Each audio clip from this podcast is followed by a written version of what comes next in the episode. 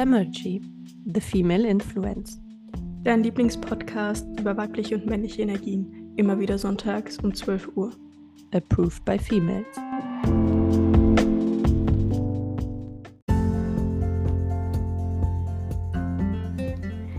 Da die Folge mit der Lena so gut angekommen ist, wo wir schon mal über die Zyklusphasen gesprochen haben und generell, was die Zyklusgesundheit mit einem macht, haben wir heute eine richtige Expertin zu diesem Thema eingeladen.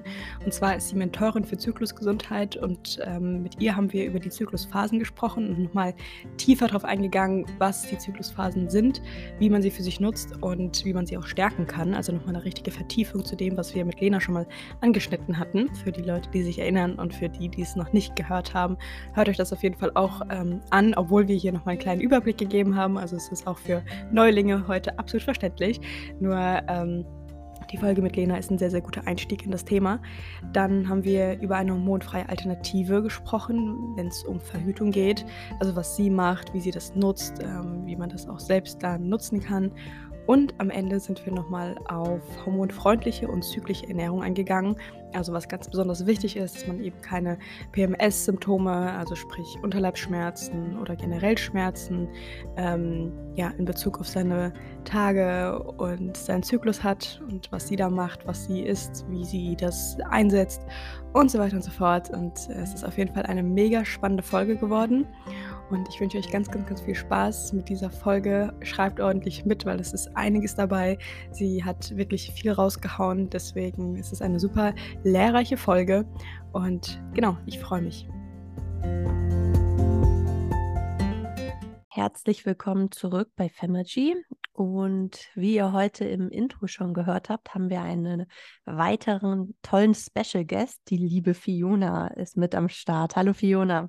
Hallo, ja, vielen Dank für die Einladung. Ich freue mich mega, heute dabei zu sein. Sehr gerne. Wir freuen uns natürlich auch. Elisa ist auch wieder mit am Start. Hallo. Und ja, ich würde sagen, wir starten direkt rein. Fiona, wer bist du eigentlich? ja, ich stelle mich gerne einmal ein bisschen vor. Ich bin Fiona, ich bin 26 und bin Mentorin für Zyklusgesundheit.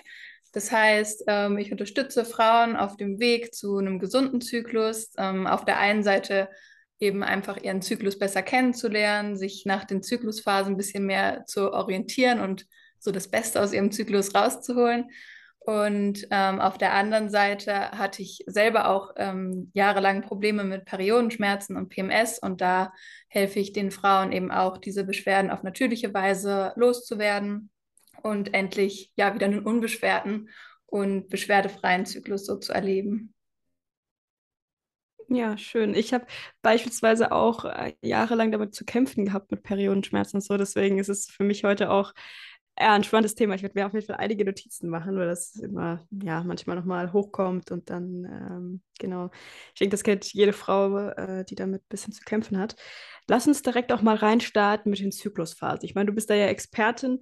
Willst du ganz kurz, damit wir alle auf demselben Stand sind, nochmal ganz kurz erwähnen, welche Zyklusphasen gibt es? Und ähm, genau, für alle, die die Folge mit Lena nicht gehört haben ähm, oder noch nicht gehört haben, eher gesagt, weil da haben wir auch schon so ein bisschen drüber gesprochen da könnt ihr das gerne nochmal auch anhören.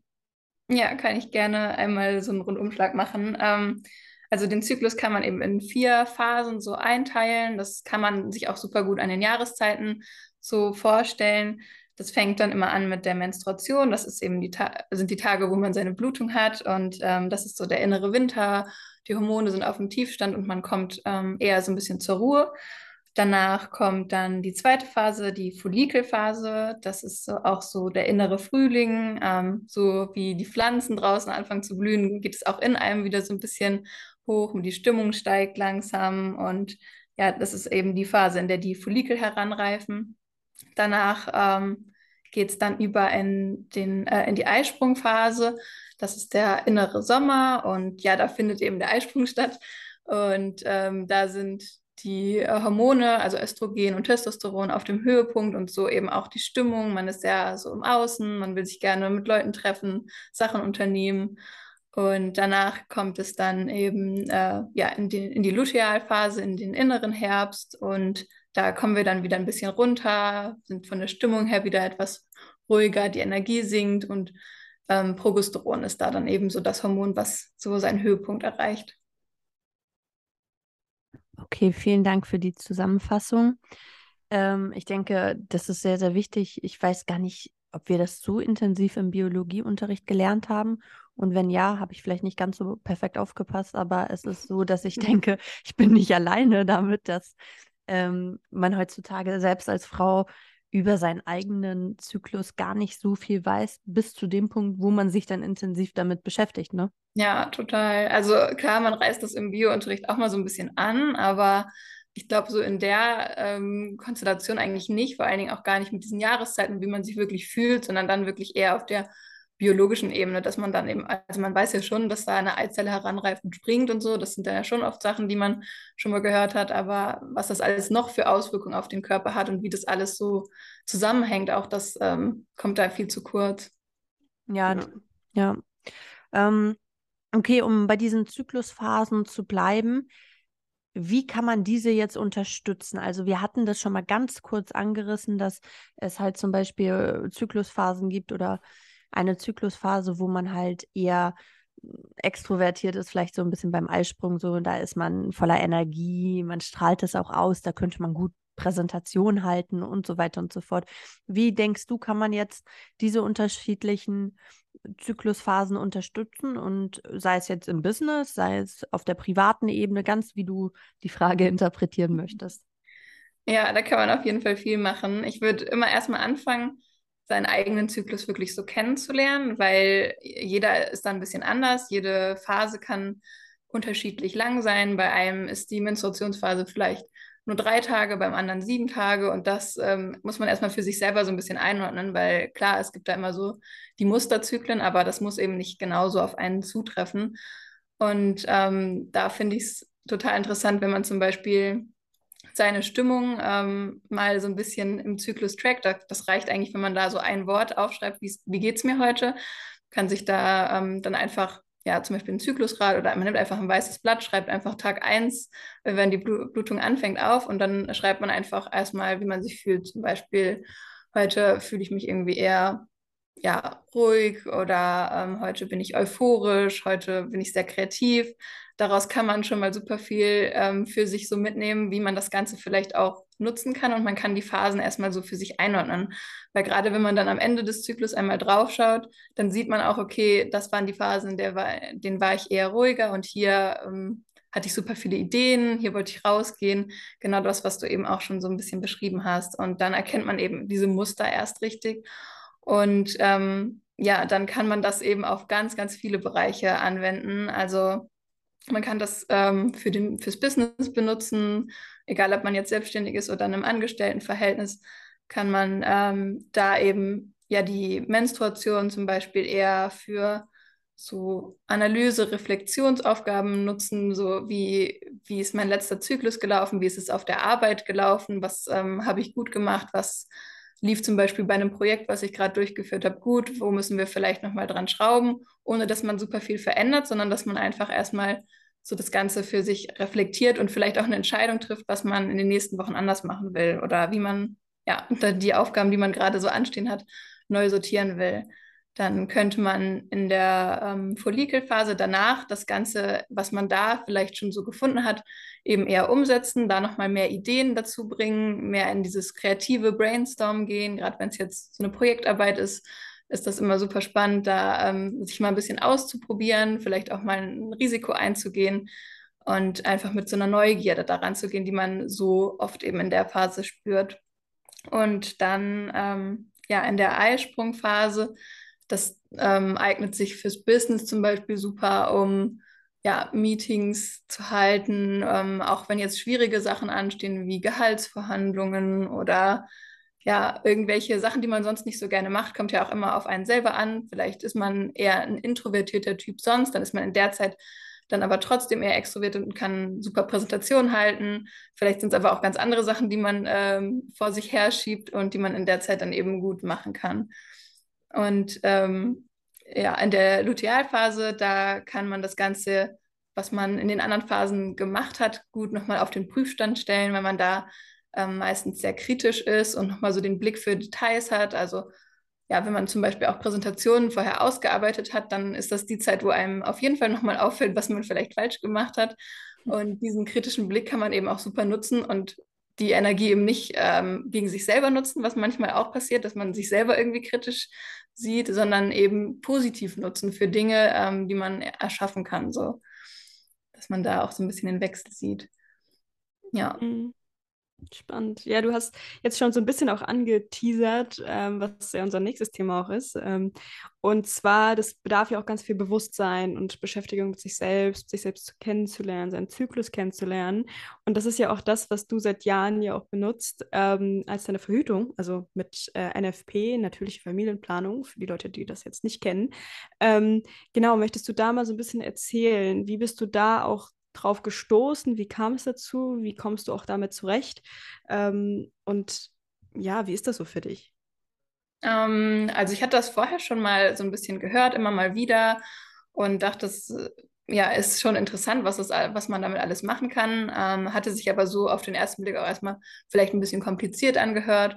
Und ähm, ich glaube, so seit zwei Jahren ungefähr ähm, habe hab ich dann damit angefangen und das ähm, auch für mich so entdeckt. Und ähm, ja, mittlerweile ist das auch so eine feste Tagesroutine. Also es gibt ja so ein paar Sachen, die man dann macht. Da können wir auch gleich nochmal ein bisschen drauf eingehen. Mhm. Und ähm, dadurch habe ich den Körper auf jeden Fall einfach nochmal ganz anders kennengelernt. Also ähm, viel mehr auf mich selbst geachtet. Auch gerade diese Sachen, die ich gerade schon angesprochen habe, mit man sollte seinen Zyklus erstmal verstehen, ob man das jetzt durch Stimmung macht oder auch durch solche Sachen, wo man bestimmte ähm, Körpermerkmale ja richtig aufzeichnet da ähm, lernt man auch noch mal sehr viel über sich selber drin, so kennen und ähm, man kann das auch super als Gesundheitscheck so im Monat einfach machen, indem man dann am Ende des Zyklus guckt, so waren die Werte eigentlich alles in Ordnung, waren die Phasen so, wie sie sein sollten. Also wenn man sich da noch so ein bisschen mehr mit beschäftigt, weiß man auch, ob ähm, der Zyklus am Ende gesund war oder nicht. Also das merkt man ja auch alleine schon, wenn man jetzt irgendwelche Beschwerden hat, natürlich, dass da etwas nicht in Ordnung ist, weil so soll es nicht sein. Aber man kann das eben auch super dafür nutzen und bin damit sehr, sehr zufrieden und nutze das auch ähm, zur Verhütung bei mir jetzt aktuell. Für sehr mich, für mich äh, als jemand, der seit 14 Jahren durchgehend die Pille nimmt, ist das so ein Riesenthema. Also ich finde das total einerseits faszinierend, andererseits auch ein bisschen angsteinflößend und kompliziert wie du mhm. schon meintest, dass man im ersten Augenblick denken könnte, es sei kompliziert oder für, für die ersten paar Male ist es kompliziert. Und ähm, ja, auch so ein bisschen, es macht mich halt total neugierig, weil eigentlich kenne ich seit 14 Jahren ja meinen Zyklus nicht, ne? Die Pille, können wir ja nochmal so drauf eingehen, ist ja für diejenigen, die es nicht wissen, sie simuliert eigentlich die ganze Zeit eine Schwangerschaft, ne?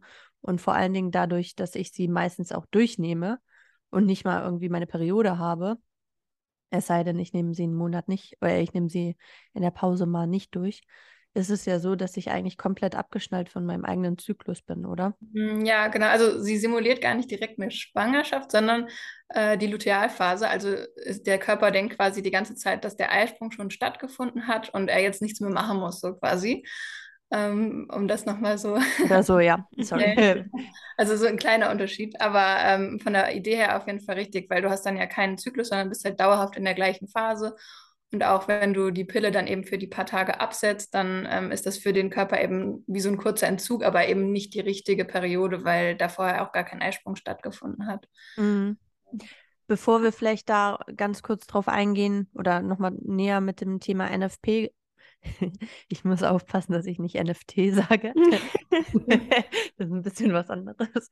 Ähm, bevor wir darauf nochmal näher eingehen, jetzt haben wir ganz kurz darüber gesprochen. Magst du vielleicht nochmal die Punkte, wenn du das so kannst, zusammenfassen, die bei einer Pille mit Obacht so zu betrachten sind vielleicht? Oder wo man sagen könnte, es ist ein bisschen kritischer der Punkt?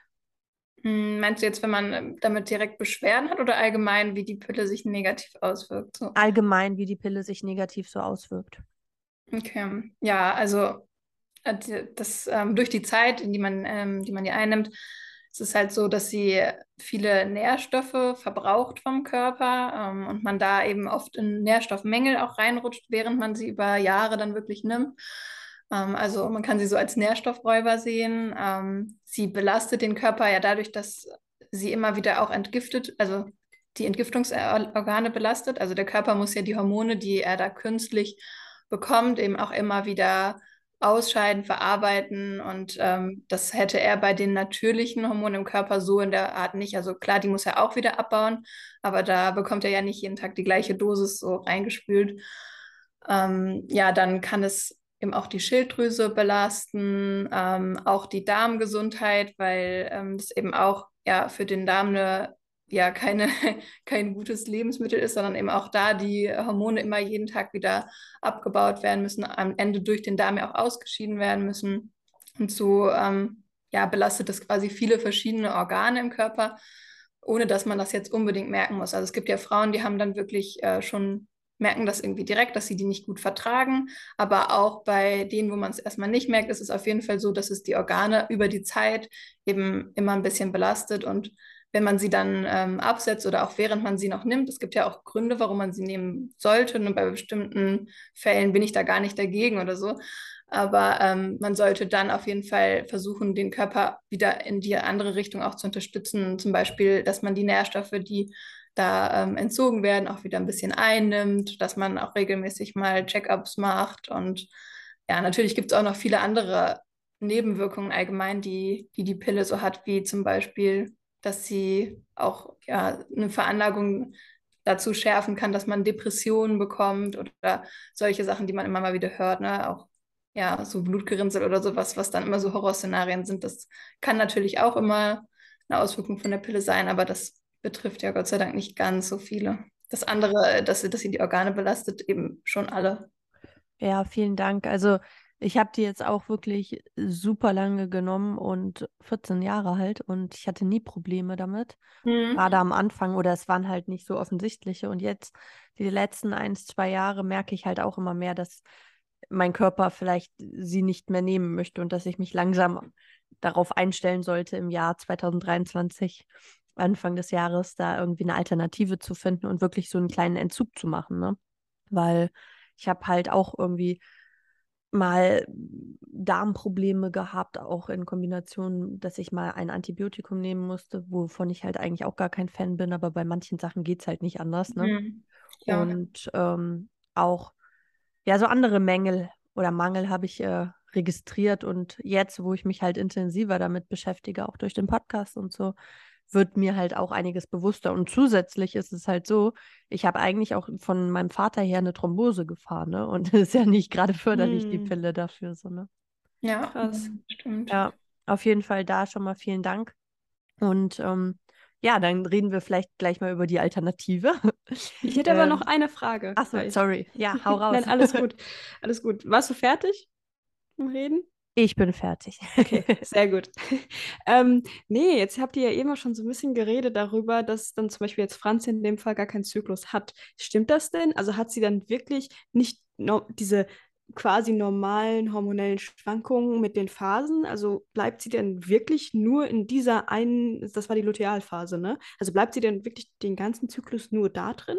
Ja, tatsächlich schon. Also dadurch, Boah. dass man die Pille ja jeden Tag immer wieder einnimmt, also ist auch bei anderen hormonellen ähm, Verhütungsmitteln so, auch wenn man jetzt eine Hormonspirale oder sowas nimmt, dann sendet die ja auch jeden Tag die gleiche Dosis aus und dadurch mhm. hat man mhm. immer genau die Dosis, wie man es in der Lutealphase auch hätte, also so nachgebildet und bleibt halt immer da. Das ist ja am Ende, wenn wir jetzt auch gleich auf NFP kommen, auch da ist es ja so von, der, von dem Gedanken her auch so ein bisschen so, dass man versucht, die unfruchtbaren Tage eben zu bestimmen und mit der Pille erzeugt man die unfruchtbaren Tage einfach dadurch künstlich. So kann man sich das ja auch so ein bisschen vorstellen. Ach so, okay.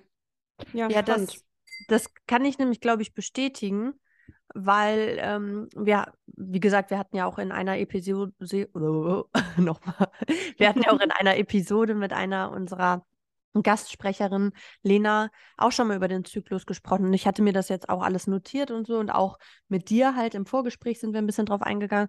Und wenn ich dann halt mich so als Exempel nehme, ich erkenne meinen Zyklus nicht. In der Zeit, wo ich dann irgendwie Eisprung haben sollte oder wo ich so und so sein sollte, bin ich eigentlich ganz anders, weil es eben kein Zyklus ist, ne? Mm, ja, genau. Also man hat dann eigentlich immer diese Lutealphase. Man kommt auch theoretisch ja gar nicht in diese Phase, wo man ähm, ja super im Außen ist, diese Eisprungphase, die, wo man quasi 120 Prozent geben kann und das gar kein Problem ist, die erlebt man da gar nicht, sondern man bleibt immer konstant ähm, so auf dem gleichen Level und man ähnelt dann eher ja auch ja dem männlichen Zyklus, der hat ja auch nicht so viele Schwankungen, der hat ja nur diese Tagesschwankungen. Also es gibt ja noch viele andere Hormone im Körper, die jetzt auch für den weiblichen Zyklus vielleicht eher eine untergeordnete Rolle spielen. Da hat man ja trotzdem auch mal Auf und Abs.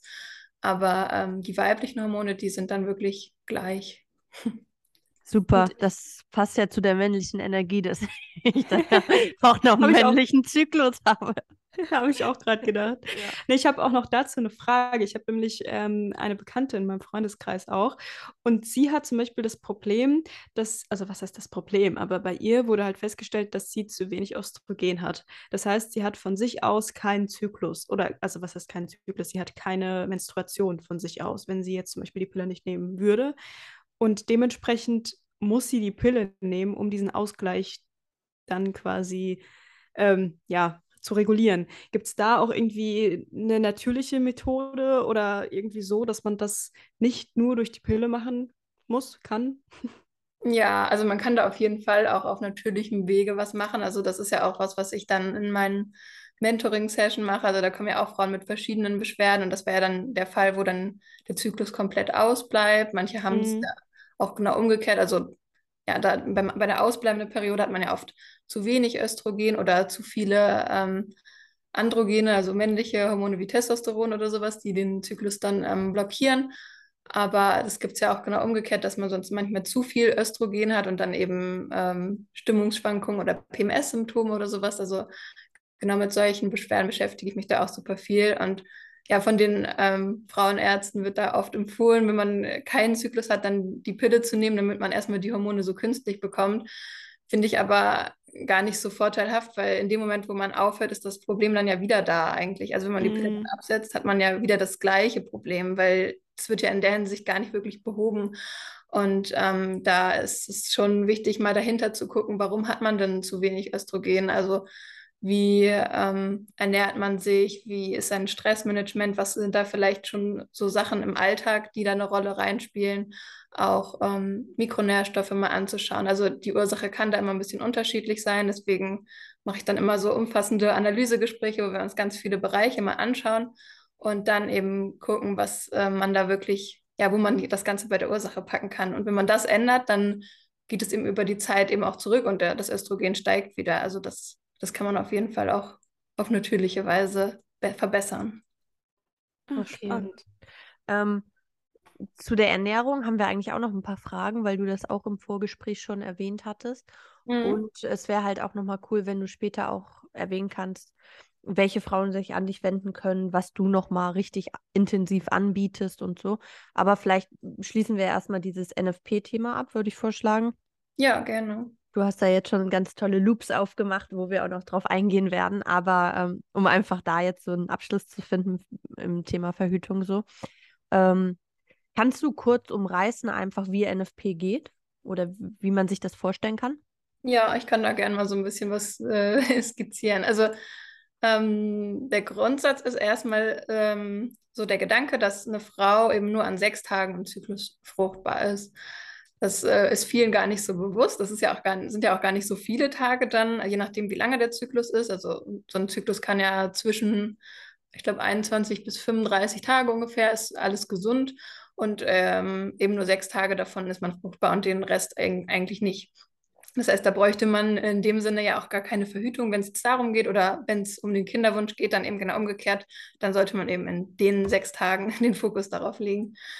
Ähm, und die sechs Tage setzen sich so zusammen, dass man im einen Tag den Eisprung hat und die Eizelle auch nur 24 Stunden Zeit hat, befruchtet zu werden. Und danach ist es eben schon vorbei und dann ist es für die quasi schon ja, die Lutealphase, die Phase, in der das dann nicht mehr stattfinden kann. Und ähm, die anderen fünf Tage kommen so zustande, dass ähm, die Spermien eben fünf Tage in der Gebärmutter überleben können. Das heißt, wenn man vorher, bevor der Eisprung stattgefunden hat, äh, Sex hatte und die Spermien dann in der Gebärmutter sind, dann können die da eben so lange warten, bis das Ei springt und das dann direkt befruchten. So ähm, erstmal so der biologische Grundsatz. Und ähm, bei NFP macht man sich das so zu nutzen, indem man dann ähm, verschiedene Fruchtbarkeitsmerkmale sich anschaut und dadurch dann eben bestimmt, wann ungefähr dieses fruchtbare Fenster ist. Man kann das nicht ganz genau auf einen Tag machen, deswegen hat man da auch so ein bisschen Pufferzeit.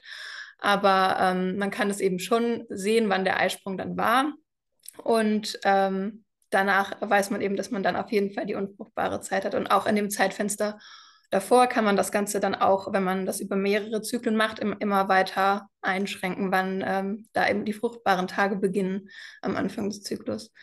Und ja, so ähm, funktioniert das Ganze dann. Man guckt da ähm, einmal auf die Temperatur und dann ähm, kann man sich aussuchen, ob man entweder den Cervixschleim, das heißt den Ausfluss, den eine Frau auf natürliche Weise im Zyklus hat, beobachten möchte oder ob man seinen Muttermund abtasten möchte. Und ähm, ja, da ist es dann so, ganz grob gesagt, bei der, der Temperatur, die misst man dann morgens, bevor man aufsteht, also man liegt noch im Bett, nimmt einfach das Thermometer und misst seine Temperatur jeden Tag und nach dem Eisprung steigt die Körpertemperatur um mindestens 0,2 Grad Celsius an und daran sieht man dann, wenn man das nicht nur als einen Ausreißer hat, sondern wenn man das über ein paar Tage ähm, sieht, dass die Temperatur angestiegen ist, dass der Eisprung war und kann das dann für sich so quasi abhaken, dass man dann wahrscheinlich in der Lutealphase ist. Und als zweite Sache guckt man dann eben entweder den Cervixschleim an, da ähm, schaut man, ja, wie die Konsistenz von dem, äh, von dem Ausfluss ist. Um den Eisprung herum oder kurz vor dem Eisprung ist das eben vermehrt und etwas dünnflüssiger, dehnbarer, da, ähm, dass man da eben diesen Ausfluss sieht und danach verschwindet er wieder, weil das eben auch zusammen mit dem Östrogen immer ansteigt und dann ähm, ist der Ausfluss quasi wieder weg. Und dann kann man auch daran, wenn man diese beiden Sachen sich dann eben angeschaut hat, sagen, okay,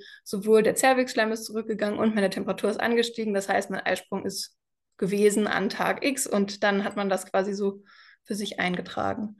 Also man muss natürlich sich ein bisschen mehr noch damit beschäftigen und sich das auch mal an einem Zyklus beispielhaft anschauen, damit man wirklich das auch sicher für sich nutzen kann. Gerade wenn es auch um die Verhütung geht, empfehle ich da immer, das mal zwei Zyklen einfach zu machen, bevor man das wirklich direkt für die Verhütung nutzt. Aber ähm, vom Grundsatz her finde ich das super interessant, dass ähm, man das wirklich so mit den Körpermerkmalen eben sehen kann. Okay, krass. Ja, das ist komplettes Neuland für mich. Elisa, du. Ja? ja. Ja. Ich wollte sagen, ähm, Elisa hatte ja, wir hatten ja auch im Vorgespräch schon einmal geredet und du hast ja auch gesagt, dass du das auch nutzt. Wie, ähm, wie sind deine Erfahrungen da so? Nutzt du auch Zervixschleim oder machst du das mit dem Muttermund abtasten? Und ja, wie, wie kommst du so damit zurecht? Also mit Muttermund abtasten habe ich tatsächlich noch also wusste ich gar nicht, dass das so geht. Würde ich, äh, also fände ich auch interessant. Ich glaube, ich beschäftige, also gucken wir das mal genauer an, wie, wie das ist. Ähm, ansonsten, ja, mit dem, mit dem Schleim und aber auch mit Apps, das empfehle ich jetzt auch eigentlich niemandem, weil natürlich ist es nicht ganz akkurat. Ich muss aber dazu sagen, also ich benutze die App, die ich jetzt so benutze, benutze ich seit Jahren. Das heißt, es ist schon relativ gut eingegroovt, wenn man das jetzt mal so sagen kann. Also es ist schon relativ genau mittlerweile und das ähm, dementsprechend sind da die Werte eigentlich fast immer akkurat. Deswegen, ich würde niemandem empfehlen, da jetzt nur drauf äh, zu gehen und wirklich nur dem zu vertrauen. Aber es ist halt was, was ich ganz gerne nebenbei mache, um das halt nochmal zu tracken, wo du dann halt auch alles eintragen kannst und so weiter und so fort. Ähm, Genau, aber wie gesagt, also für die Leute, die das ja wissen, ich habe ja nie was anderes genommen. Ich kenne nichts anderes. Also ich habe mal ja für vier Monate die äh, Kupferspirale drin gehabt, die mein Körper dann äh, abgestoßen hat, weil er sie nicht wollte, mhm. Fremdkörper einfach, ne? Und ähm, dementsprechend kann ich gar nichts anderes äh, sagen. Und wenn man sich da einmal dran gewöhnt hat und da auch drinne ist, das ist überhaupt nicht schwierig. Also es ist einfach, und ich persönlich finde es auch das Beste, was es gibt, weil ich halt ja auch keine Hormone nehmen möchte, ne, aus den Gründen, mhm. die wir mhm. eben halt auch gesagt haben. Deswegen kann ich es nur jedem empfehlen. Ja, ja, ich finde auch, das äh, kommt dann, also am Anfang, so die ersten Male ist es natürlich irgendwie was Neues, weil eine neue Routine, die man ausprobiert, die, mhm. dann man irgendwie vielleicht auch ein bisschen unsicher gerade so das erste Mal ist, so wie beobachte ich das jetzt? Mache ich das alles richtig? Deswegen, man kann sich da auch gut mal eine ähm, Beratung holen und einfach, wenn man das mal einen Zyklus gemacht hat, da mit jemandem eben drüber reden, der da Experte ist und ähm, sich da die Sicherheit einfach holen, dass man das richtig auswertet. Aber ansonsten, also für mich ist das jetzt schon so, keine Ahnung, wie Zähne putzen oder so, das, was man einfach morgens eben macht. Man misst einfach mm. die Temperatur und dann, ähm, ich mache das auch so, ähm, dass ich das, also ich habe ein Bluetooth-Thermometer und das überträgt das automatisch in eine App. Ich weiß aber auch, wie ich das auswerten kann. Also ich verlasse mich da nicht 100% auf die App, aber ich nutze das ganz gerne, dass ich das eben da automatisch immer draufgespielt kriege und dann kann ich ähm, das dann damit eben einfach auswerten. Ja, spannend. Ja, das finde ich auch wirklich einfach am schönsten, am elegantesten, so das zu beides zu nutzen. Ne? Also nicht nur eine Sache zu haben, sondern halt auf mehrere verschiedene Faktoren zu achten. Und das gibt einem, also mir persönlich auch einfach immer noch mal so ein sichereres Gefühl, weil du weißt, okay, ich verlasse mich nicht nur auf eine Sache, sondern auf mehrere.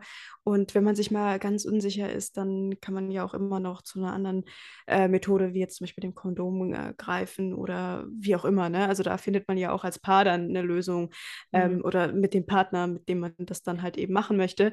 Ähm, und deswegen, ja. Es ist schon so, dass du dadurch dich als Frau nochmal auf eine ganz andere Art und Weise kennenlernst. Ne? Also ich meine, in der heutigen Gesellschaft gehen wir ja eh in vielen Themen überhaupt nicht mehr tief und mm. ähm, haben überhaupt nicht mehr richtige Deep, sei es Gespräche, Gedanken oder was auch immer. Also ist ja alles relativ oberflächlich geblieben. Und auch das Thema Liebe, Verhütung und das ist ja auch so eine Sache für sich, ne? Und ich finde, dadurch lernst du dich als Frau halt komplett nochmal neu kennen. Was jetzt aber nochmal so meine Frage wäre, es ist ja vielleicht in gewissen Kreisen schon ein bisschen verbreiteter, aber ich denke, es ist ja immer noch nicht so geläufig wie jetzt die Sachen wie Pille oder Kondom, die schon erwähnt worden sind. Mhm. Wie gehen denn damit eventuelle Partner Bekanntschaften, männliche, was auch immer, wie gehen die damit um? Also ich wüsste jetzt nicht, ob so viele Männer NFP kennen. Also erstmal die Abkürzung, glaube ich, kaum. und äh, ja. die ganz, das ganze Prozedere und so. Könnt ihr dazu jetzt mal so ganz anonym vielleicht Bezug nehmen? Ja, also ich kann gerne anfangen, sonst kannst du Elisa nochmal ergänzen. Mhm. Ähm, also ja, es ist auf jeden Fall noch nicht so bekannt wie andere Sachen. Ähm, auch wenn man mit Freunden oder so drüber redet, dann ist oft so, was machst du da genau? Ah ja, Temperaturmessen habe ich schon mal gehört oder so, aber ist das denn wirklich sicher, kommt dann oft, ne? Mm. Also auch so die Fragen, ähm, da ist es halt auch ganz wichtig, dass man diese beiden Sachen hat. Also es ist ja nicht nur Temperaturmessen, sondern man guckt auch noch ähm, eben sich Zervixschleim oder Muttermund an und dadurch ist es dann eben wirklich erst NFP. Das muss man auch noch mal so ein bisschen voneinander abgrenzen. Ähm, und wenn man das jetzt ja also wenn man einen festen Partner hat, dem, äh, den da einfach auch mal mitzunehmen und ihm das Ganze zu erklären, finde ich super wichtig. Und es ist einfach ja, biologisch ja einfach ein Fakt, dass das so funktioniert. Und äh, wenn man dem da eben auch die Sicherheit so gibt und das einmal so erklärt, je nachdem, wie tief man da selber schon drin ist, ne? entweder man macht das ja zusammen, also jetzt gerade bei dir, Franzi, wenn du das jetzt zusammen, ich weiß nicht, ob du gerade in einer Beziehung bist oder nicht, aber ähm, zusammen mit einem Partner dann machst, dann könnt ihr euch das ja zusammen auch anschauen, die Zyklen auch ähm, mal auswerten und ähm, dann so ein Gefühl dafür bekommen. Und andersherum, wenn man ähm, gerade das schon anfängt und noch keinen Partner hat und dann kommt, ein, kommt jemand dann dazu, den dann einfach da einmal mitzunehmen und darüber zu sprechen, auf jeden Fall. Und ähm, am Endeffekt ist es aber so, dass es genauso sicher ist wie die Pille auch. Also ähm, man kann das ja also unterscheiden, einmal in Methodensicherheit, also wenn man die Methode richtig anwendet, dann ähm, sind eben Pille und NFP da auf dem gleichen Index, haben die gleiche mhm. Sicherheit. Und ähm, bei der Anwendersicherheit, also so, was im Alltag vielleicht mal schief laufen kann, da ist es sogar so, dass NFP sicherer ist als die Pille, weil oft ähm, bei der Pille auch gar nicht so viel gesagt wird, was man da vielleicht nochmal beachten sollte oder womit man aufpassen soll. Und es da ähm, ja, einfach dadurch, dass man bei NFP sich so sehr damit beschäftigt, die Frauen dann in dem Moment auch genau wissen, worauf sie achten müssen und wissen, wenn da mal was ein Störfaktor war, weil sie vielleicht, keine Ahnung, die Nacht gar nicht geschlafen haben, dann bringt es natürlich auch nichts, die Temperatur zu messen oder so. Ja, ähm, ja, was heißt Sicherheit der Pille? Also, ich habe im ganz nahen Bekanntenkreis ein Pärchen, die sind die 0,1 Prozent, wo die Pille nicht gewirkt hat und äh, sie auf einmal schwanger war. Also ohne, ohne irgendwie jetzt ne, Probleme mit Magen und Darm gehabt zu haben oder sonst was. Also ja, das ist natürlich auch. Von daher, und Sicherheit ist ja generell so ein Thema. Also ähm, als Unternehmerin, ich liebe es ja, wenn jemand sagt, ich habe meinen sicheren Job und so. Ne? Also von daher wissen wir ja, was das Thema Sicherheit eh anbelangt. Hm, ist das denn überhaupt sicher? Ja, ja, genau. Also auf sowas höre ich eh nicht. Ich, bei mir ist es eher nur so, dass ich mich da so ein bisschen, ich glaube, dieses Thema wie bei Elisa, so ein bisschen die Kontrolle haben muss durch mehrere Faktoren. Du meintest, es gehören ja eh zwei Sachen dazu, einmal Temperatur messen und die andere Variante, die man sich dann aussucht. Und dann kann man ja gegebenenfalls, wenn man eh auch so ein kleiner Control-Freak Freak ist wie ich, noch die App oder irgendwie sonst was dazu, ne? Mhm. Also ist, denke ich, eine richtig gute Alternative, die ich mir auch näher angucken werde, weil ich mir für 2023 da auch so meine Gedanken gemacht habe, dass ich das nicht mehr so fortsetzen möchte. Ja, ja voll schön.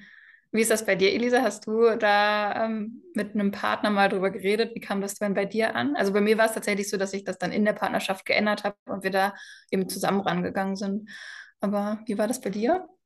Also bei mir ist es auch immer so gewesen, dass egal welcher Partner oder mit wem das jetzt auch war, das auch immer auf Verständnis gestoßen ist. Also klar, man muss es dann vielleicht mal genauer erklären. Das ist natürlich je nach Partner oder auch generell, das ist jetzt nicht nur an eine Beziehung gebunden, sondern, ne, also äh, frei ist das ja auch, ne, aber dass man das einfach vorher kommuniziert und wenn man, also ich bin halt dann immer ein Fan, wenn man halt, wie gesagt, sich nicht ganz sicher ist, dann greift man halt zu einem Kondom nochmal zurück, dann hat, ist man nochmal sicherer.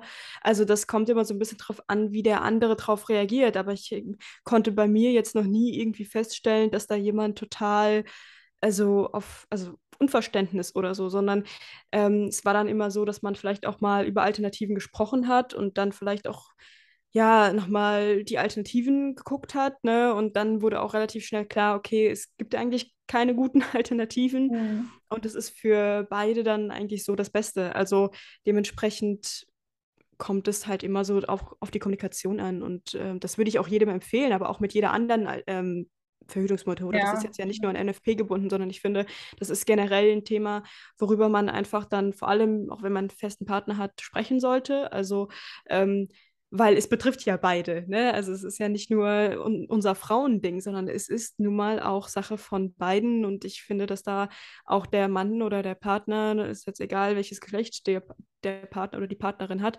ähm, da auch mit involviert werden sollte. Also das ähm, finde ich ist schon wichtig. Ja, aber es ist mal wieder nur bei uns, ne? Also ja, ja. Äh, ja, klar gibt, sollte man im Idealfall mit seinem Partner darüber sprechen oder sonst was. Mm, und im Idealfall auch einen Partner haben, der da offenen Ohres ist, aber es die Last, ich kenne, ich persönlich kenne niemanden in meinem Kreis, wo die Last auf dem Mann liegt, obwohl es ja eigentlich auch Alternativen gibt, ne? Ja, ja, das ist halt immer, weil für Männer gibt es halt nicht viel und da ist halt wieder die Problematik, okay, warum gibt es nicht viel? Ich meine, es wird ja jetzt auch mal äh, immer wieder geforscht an einer Pille für Männer und das hat ja dann zu viele Nebenwirkungen, ne? Also, obwohl es bei der Frau jetzt nicht krass viel anders ist. Also, ich will da jetzt nicht den Diskurs aufmachen, aber ähm, ich klar, schon. ja, es ist halt wirklich, also, es ist schon auch unfair, das stimmt. Ich meine, wir Frauen müssen auch ein Kind äh, bekommen, also, was heißt müssen? bekommen ein Kind. Wir ähm, haben nun mal dann auch die Last bei diesen Dingen und deswegen finde ich, und das ist ja auch ein Podcast über die Energien und über Partnerschaften und über Beziehungen, deswegen ähm, denke ich, sind wir so frei auch sagen zu können, da liegt auch zumindest eine emotionale Last auch auf dem Mann. Ich meine, der, der Mann ist dann auch ein potenzieller Vater, also hat er ja auch irgendwo, ne? Ja. ja vielleicht können wir da als Learning oder als so einen kleinen Hinweis mitgeben, dass ähm, wir haben ja immer noch 40 Prozent männliche Zuhörer. dass diejenigen, die den Podcast auch bei uns hören dass, und die in einer Beziehung oder Ehe oder whatever sind, ähm, dass die auch mal auf die Frauen zugehen und so den Status quo erfragen, ob das alles okay ist, so, ob die Frau sich damit noch wohlfühlt mit der ausgewählten Methode und ähm, ob sie vielleicht mal über Alternativen sprechen möchte oder sonst was, weil die Last ist auch schon, wie wir jetzt gesagt haben, der gesellschaftliche Druck ist auch schon irgendwie da, dass die Frau das so übernehmen muss. Und ähm, nach wie vor sind ja eigentlich die zwei von uns erwähnten Methoden die gängigsten und solche Sachen wie NFP und so kommen ein bisschen zu kurz. Von daher wählt man oft dann eine Sache oder vielleicht noch mit der Spirale. Die Ja. ähm, dem Körper gar nicht so gut tut und hat diesen Druck auch, weil man denkt, man muss es so, ne? Also von daher Mhm. ist das vielleicht ein ganz guter Ansatzpunkt, dass auch die Männer mal auf die Frauen zugehen und sagen, du, ist das alles noch so in Ordnung? Fühlst du dich damit wohl? Ne? Weil, wie gesagt, das Bewusstsein, jedenfalls bei mir, ist erst so in letzter Zeit oder die letzten ein, zwei Jahre so entstanden, ne? Weil eigentlich können wir da ja so ein bisschen abschließend sagen, kennt man seinen Körper nicht so richtig und seinen Zyklus, weil man das ja die ganze Zeit unterdrückt. Mhm.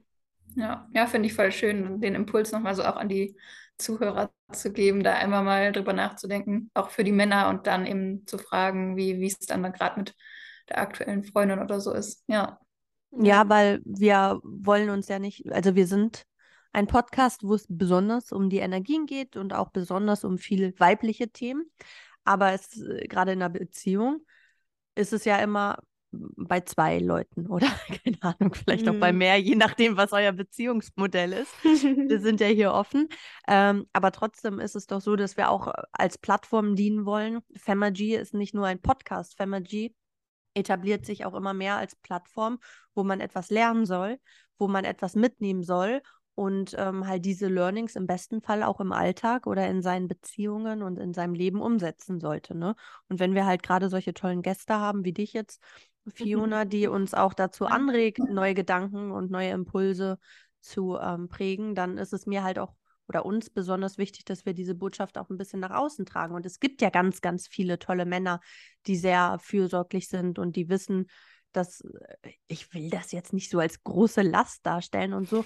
Wir sind aufgewachsen, wir kennen es nicht anders, ne? Aber es ist schon alles so eine Periode, Geburt und so weiter und so fort. Ist schon alles viel auf unseren Schultern, was wir da tragen, ne?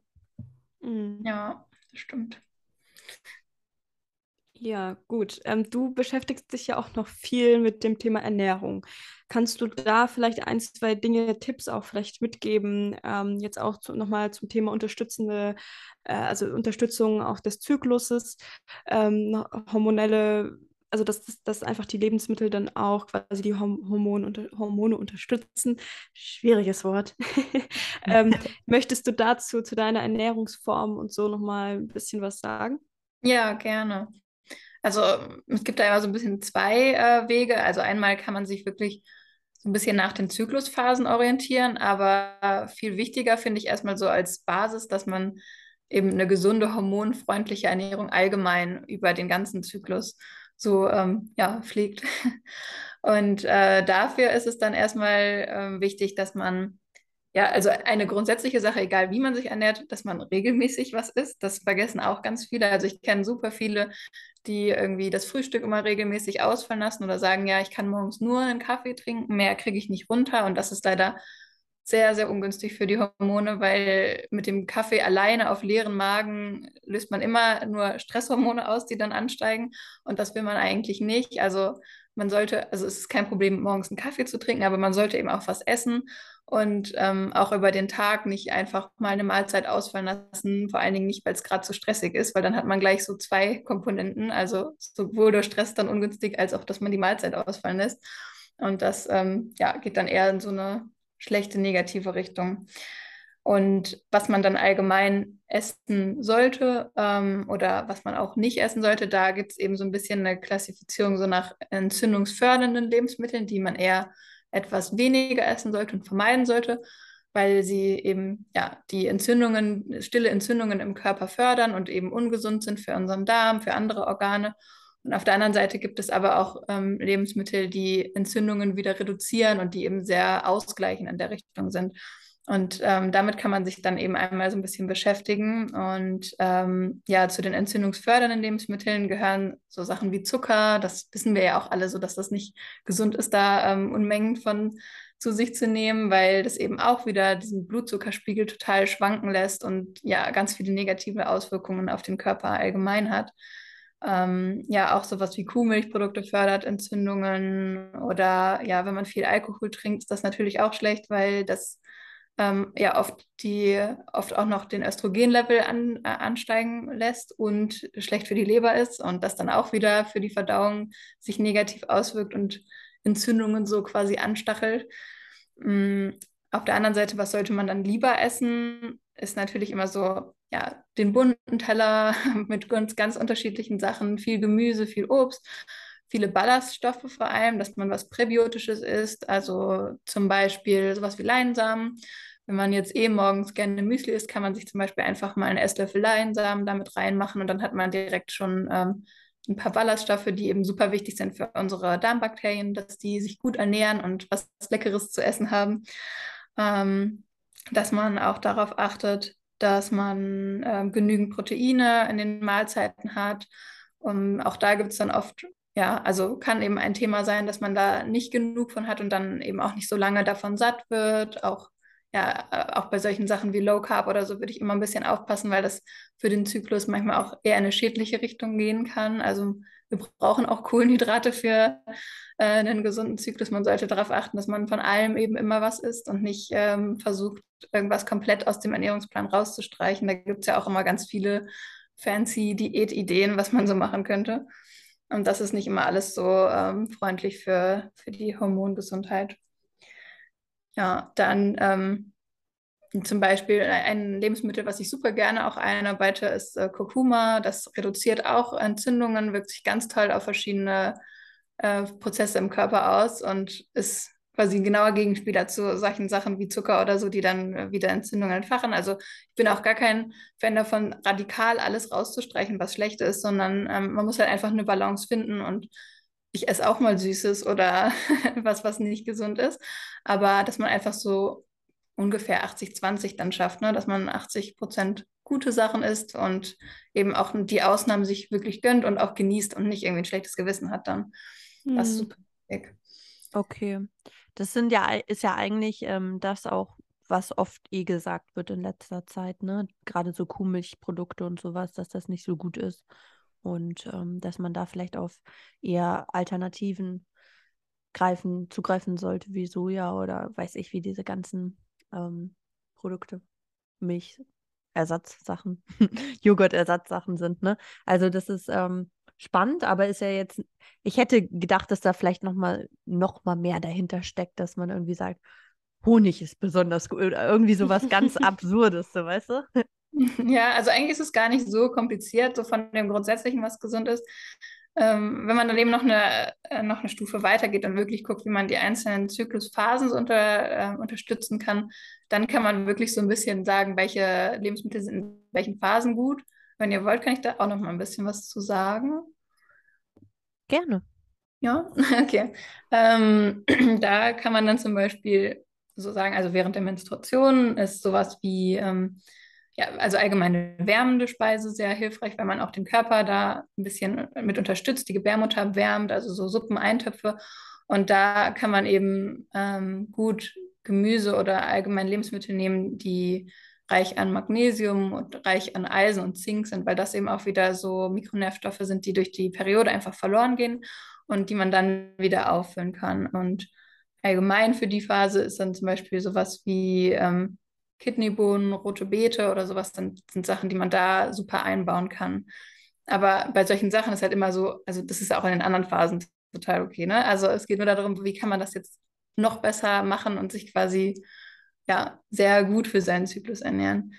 Bei der Follikelphase könnte ich zum Beispiel sagen, sind ähm, Sprossen super gut, weil die eben auch den, den Follikel, die Follikelreifung sehr unterstützen. Also auch wenn man da eben Probleme hat, dass man eine Ausblei einen ausbleibenden Zyklus, also auch gar keinen Eisprung hat, dann kann man ähm, da eben versuchen mit Sprossen, mit Erbsen, also Mungebohnensprossen oder alles, was man so auch aus der asiatischen Küche manchmal kennt, ähm, das kann man da super gut nutzen. Und ähm, in der Eisprungphase, da ähm, passt zum Beispiel rohes Gemüse, also dass man wirklich ein bisschen mehr Rohkost isst, auch sehr gut, weil der Stoffwechsel in der Zeit ein bisschen äh, langsamer ist und man das dann ähm, dadurch wieder so ein bisschen ausgleichen kann.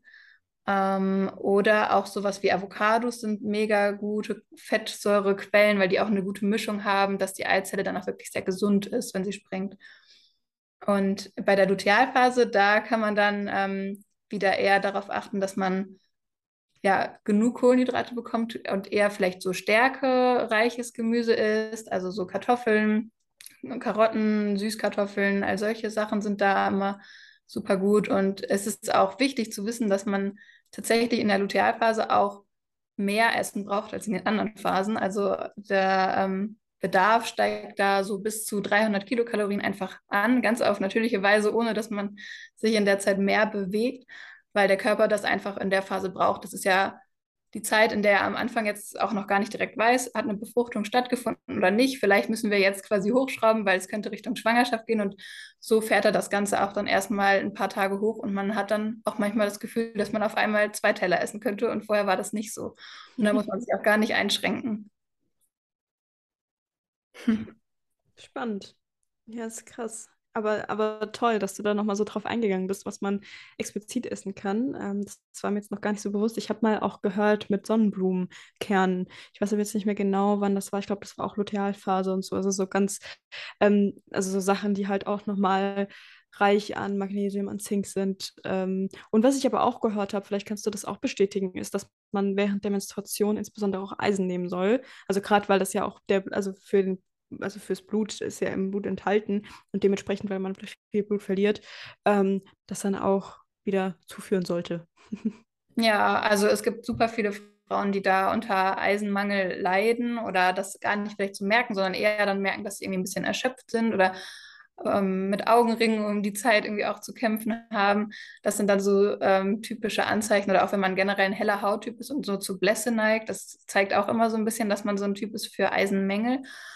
Und äh, gerade durch die Periode verliert man eben auch immer ein bisschen was. Deswegen entweder man nutzt das wirklich, dass man in der Zeit das dann wieder direkt zuführt oder dann direkt danach, dass man da ähm, das auch ruhig mit Supplements ein bisschen wieder hochpusht. Aber ähm, es gibt natürlich auch Leute, die da gar kein Problem mit haben. Also man sollte da auch einfach sonst mal einen Bluttest machen und das Ganze überprüfen lassen. Da gibt es auch immer so zwei Werte. Also das sage ich auch mal ganz gerne. Es gibt halt einmal den Wert, wie viel ähm, Eisen ist überhaupt so in deinem Blut am Rumschwimmen, sage ich mal.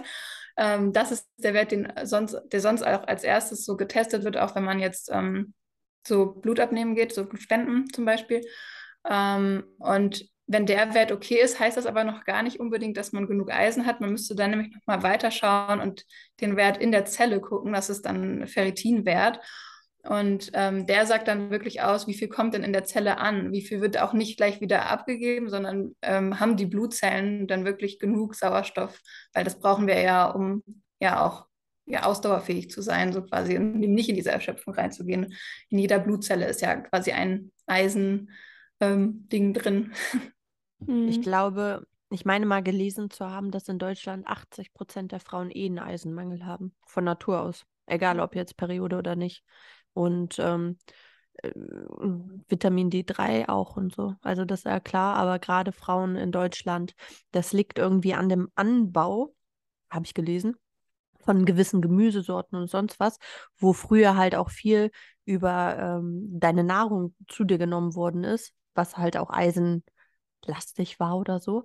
Und dass heute durch diese ganzen ja, Dünger und sowas, dass das alles gar nicht mehr aufgenommen wird. Ja, das hat sich total verändert, auch bei ganz vielen anderen Nährstoffen, dass es einfach das äh, Essen so ja, behandelt wird oder in solche Böden reinkommt, wo es es gar nicht mehr so aufnehmen kann. Ganz viel geht eben auch wieder durch so ja, konventionellen Land, die konventionelle Landschaft, Landwirtschaft verloren. Mhm.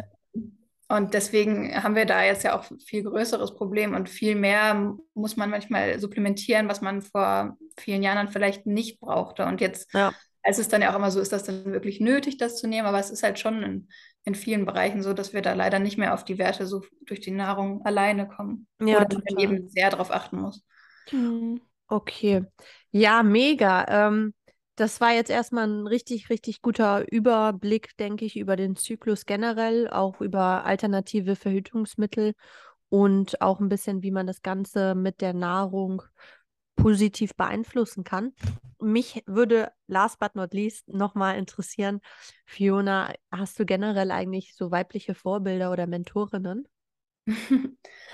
äh, spannende Frage. Ja, also ich habe jetzt kein pauschales Vorbild für alle Lebensbereiche oder so, aber ich finde es immer, ähm, also ich finde immer bestimmte Aspekte, man, man weiß ja auch nie, wie ist die Person so komplett, ne? Aber ähm, finde ich super interessant, da auch in den Austausch zu gehen oder sich so ein bisschen inspirieren lassen. Ähm, für mich persönlich so auf meinem Weg ein Vorbild, was ich so nennen kann, ist tatsächlich meine Oma, ähm, weil sie äh, auch selber ganz viel im Bereich Frauengesundheit gemacht hat. Äh, jahrelang hat sie so als Heilpraktikerin gearbeitet und hatte auch eine eigene Praxis. Und ich habe da auch oft so in den Sommerferien unterstützt oder zwischendurch war ich dann ähm, sehr oft dabei und habe da eben auch viel mitbekommen, was ja, was da schon Leute dann an Beschwerden hatten, habe da auch ja manchmal gesehen, welche Auswirkungen die Pille da schon haben konnte äh, in einem noch recht jungen Alter habe ich dann auch mitbekommen, wie das dann manchmal beim Absetzen schwierig ist oder ja, was es da alles so gibt und fand das Thema deswegen schon immer super spannend und habe gesagt, ich möchte gern mal in irgendeine so gesundheitliche Richtung gehen. Und ähm, sie war da auf jeden Fall ein Vorbild, was das angeht, auch mit welchem, ja, mit welcher Frauenpower sie da rangegangen ist in einer noch ganz anderen Generation, dass sie das so mega erfolgreich gemacht hat, ist für mich auf jeden Fall ein Vorbild. Das ist schön. Richtig ja. schön. Ich mhm. würde gerne noch einen letzten Ausruf, weil du mich gerade auf das Thema gebracht hast. Ähm, Frauengesundheit. Was viele auch heutzutage nicht wissen, ist zum Beispiel, alle ähm, Arzneimittel sind auf den Durchschnitt eines 80 Kilo schweren Mannes äh, bezogen. Das heißt, wenn da steht, du sollst eine Tablette von dem und dem nehmen, ist der Durchschnitt oder ist der Bezug dazu immer ein 80 Kilo schwerer Mann? Der Durchschnitt einer Frau wiegt aber nicht 80 Kilo. Wenn, wäre auch nicht schlimm, ne?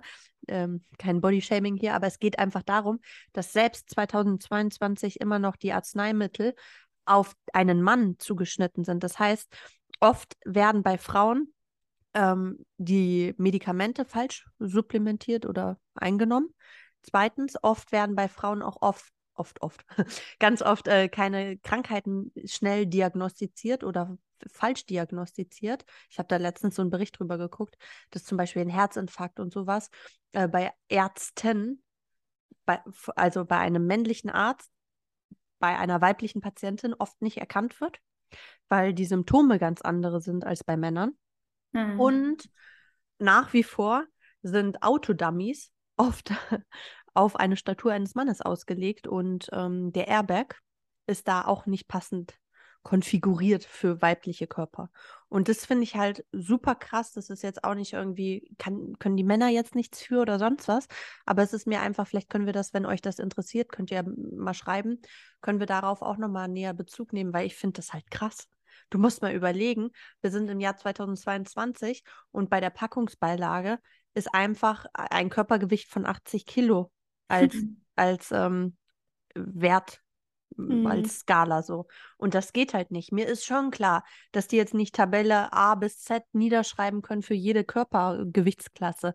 Aber trotzdem, ich meine, dass wir gerade was die Gesundheit einer Frau angeht, oft noch sehr im Dunkeln tappen oder fehlinformiert sind oder nach wie vor zu wenig dazu irgendwie Bescheid wissen, auch ne? Thema Zyklus, Thema Verhütung und so weiter und so fort. Und darum ist es mir so besonders wichtig, dass wir hier offen darüber sprechen, ohne Vorwürfe, ohne irgendwelche Schuldigen oder sonst was, sondern einfach diese Plattform hier von Femergy zur Aufklärung nutzen, weil ich denke, es gibt da noch ganz viel, was wir nachholen müssen. Hm. Ja, total. Ich, also ich habe das auch immer mal wieder ähm, so gehört in letzter Zeit, dass es, also da gab es ja auch wieder so viele Aufrufe, warum wird das bei Medikamenten nur bei Männern getestet? Und oft heißt es dann ja auch, oder der Gedanke dahinter ist ja auch irgendwo, ja, die Frau ist so zyklisch. also der Zyklus wird dann so als Problem quasi gesehen, man, weil man weiß, äh, bestimmte Medikamente würden dann vielleicht in einer Zyklusphase anders anschlagen als in der anderen oder man bräuchte vielleicht sogar eine unterschiedliche Dosierung und das ist in dem Moment dann ja viel zu kompliziert. Also nehmen wir einfach den Mann, der hat ja keinen äh, Zyklus über den Monat hinweg, der ist ja jeden Tag so ähm, von den Hormonen gleich. Und da ähm, ist es dann einfacher, das zu testen. Oder wir haben auch nicht solche Ausreißer drin wie, ähm, ja, die Frau hat jetzt angegeben, die Nebenwirkung ist ähm, Erschöpfung oder depressive Verstimmung, aber es könnte ja auch sein, dass sie gerade PMS hat oder ihre Tage oder so. Und ähm, deswegen ist das ja, ja zu zyklisch für, für, das, für diese Studie. Und dass man da das so genommen hat, finde ich eigentlich total schade, weil man könnte das genau andersrum viel besser daran anpassen und dann vielleicht auch sagen, ähm, ja, das Medikament sollte man in der Phase anders benutzen als in der oder je nachdem, was man da vielleicht an Beschwerden hat, ähm, ist das Ganze anders äh, einzusetzen. Und ja, mit dieser Vereinheitlichung macht man ja genau das Gegenteil. Darum ist es umso wichtiger, dass wir so tolle Gäste wie dich hier haben, Fiona. Vielen, vielen Dank für deine Aufklärung und für dein Wissen. Und damit halt auch mehr Frauen darüber Bescheid wissen, über ihren eigenen Zyklus, über alternative Verhütungsmaßnahmen, Methoden, whatever, oder generell einfach ähm, auch mit ihrem Partner darüber sprechen wollen, ist es natürlich wie immer ganz wichtig, dass ihr den Podcast teilt. Und eine kurze Fünf-Sterne-Bewertung. An dieser Stelle muss ich das immer wieder sagen. Und ähm, ja, Fiona, magst du noch mal ein Wort dazu sagen, wie man dich erreichen kann, wo man auch ähm, deine Dienste in Anspruch nehmen kann? Und ja, wenn es Nachfragen gibt, wo einfach ähm, die Zuhörer und Zuhörerinnen mit dir in Kontakt treten können? Ja, gerne. Also man findet mich über Instagram, das könnt ihr bestimmt ja auch nochmal verlinken, aber ähm, der Name heißt da Zyklus-Gesundheit. Ähm, das ist da so mein Profil und da könnt ihr mich gerne anschreiben oder auch über den Link gehen und ähm, ja, euch meine Angebote anschauen. Ich habe auch viele Story-Highlights, wo man ähm, da nochmal mehr Infos zu findet. Ähm, aktuell biete ich einmal so ein ausführliches Eins zu eins wirklich an, wo wir individuell, je nachdem, was ähm, du dann auch quasi mitbringst als Zuhörer jetzt so, ähm, auf deine Probleme eingehen. Das heißt, du kannst da einmal deinen Zyklus eben kennenlernen und dich ja dir ähm, erstmal eine Analyse holen, wo, wo du stehst. Wir gucken uns genau an, wie dein Zyklus abläuft, was du vielleicht für Beschwerden hast ähm, und wie wir das Ganze in den nächsten Wochen verbessern wollen und schauen uns da eben dann ja, Woche für Woche unterschiedliche Themen an. Da gehen wir auch nochmal näher auf die Ernährung ein. Ich meine, das war heute auch nur so ein Rundumblick, was es da aber dann noch alles gibt. Schauen wir uns an, auch die Punkte Entgiftung. Wir stellen da einen ja, Mikronährstoffplan ein, ähm, wie du supplementieren solltest, was vielleicht Mängel sind, die bei dir ähm, vorliegen und gehen da eben genau auf deine Gesundheit ein und schauen auch, wie du die Zyklusphasen vielleicht noch besser für dich nutzen kannst, wie du den Stress ähm, ja, besser in den Zyklusphasen managen kannst. Und daneben biete ich dann auch immer noch so äh, Einzelsessions an. Also wenn du jetzt gar nicht so komplette Beschwerden hast, die du gerne auflösen willst, sondern du möchtest vielleicht einfach nur mal eine Beratung zur Verhütung oder ähm, deinen Zyklus einmal analysieren lassen und besser kennenlernen, dann biete ich auch immer noch so an, dass man einfach eine Session buchen kann oder ja, mich da auch einfach kennenlernen kann und vielleicht sagt man erst danach, man möchte wirklich in eine längerfristige Zusammenarbeit gehen. Also das sind aktuell so die zwei Wege und ab und zu gibt es bei mir dann auch immer mal so Webinare, aber das kündige ich dann einfach an, wenn, wenn was ansteht. Ja, schön. Ähm, dann vielen, vielen Dank auch für dich, dass du heute dabei warst und an alle Zuhörer. Wir werden alles natürlich unten verlinken. Ihr könnt euch alles in Ruhe anschauen und Fiona dann kontaktieren oder ja, eins ihrer Coachings oder auch ähm, das ähm, Gespräch buchen, wie ihr das möchtet. Und Genau, ansonsten, wie gesagt, bedanke ich mich bei dir, Fiona, und auch bei den Zuhörern für eure Aufmerksamkeit oder dass ihr heute mal wieder eingeschaltet habt. Eher gesagt, wir sind jetzt hier nicht bei einer Präsentation. und ähm, genau, dann bis nächste Woche. Vielen ja. Dank und wir hören uns bald wieder. Schönen Sonntag. Danke auch für die Einladung. War total schön mit euch. Danke dir. Bis dann. Ciao. Bis dann.